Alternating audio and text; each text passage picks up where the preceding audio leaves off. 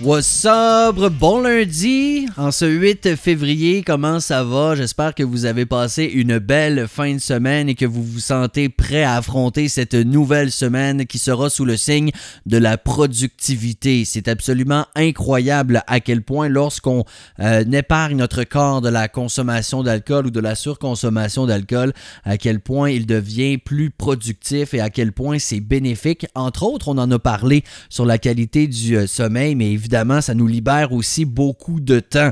Alors, on est surpris. La première chose que les gens qui choisissent la sobriété, la première chose qui nous frappe, c'est à quel point on a du temps libre. Alors, ce sera votre cas tout au long du défi. Alors, raison de plus pour être productif cette semaine. Si vous êtes comme moi et que vous n'êtes pas trop planifié et cartésien, je vous invite à aller écouter l'épisode de Wassobre Organiser sa vie avec Manon Demeul. C'est extraordinairement motivant, ça donne de bons trucs pour avoir un minimum de structure lorsqu'on a envie d'accomplir certaines choses. On est lundi, là. C'est quoi des affaires que vous aimeriez faire cette semaine? Puis je parle pas nécessairement seulement du travail.